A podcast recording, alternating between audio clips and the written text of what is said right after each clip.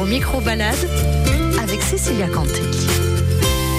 Quel que soit l'événement auquel vous allez assister cet été, concerts, pièces de théâtre, conférences, toutes ces manifestations demandent énormément d'organisation et beaucoup de communication. Alors en passant de l'affichage à la programmation, les horaires, les lieux de billetterie, sachez qu'il y a tout un tas de petites mains qui travaillent tout au long de l'année pour pouvoir vous proposer ces jolies journées et soirées. Alors concrètement, en termes de communication, combien de temps de préparation cela demande?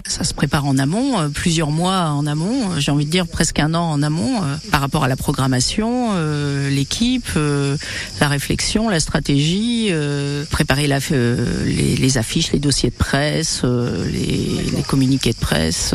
voilà, il y a beaucoup de choses qui se préparent en amont.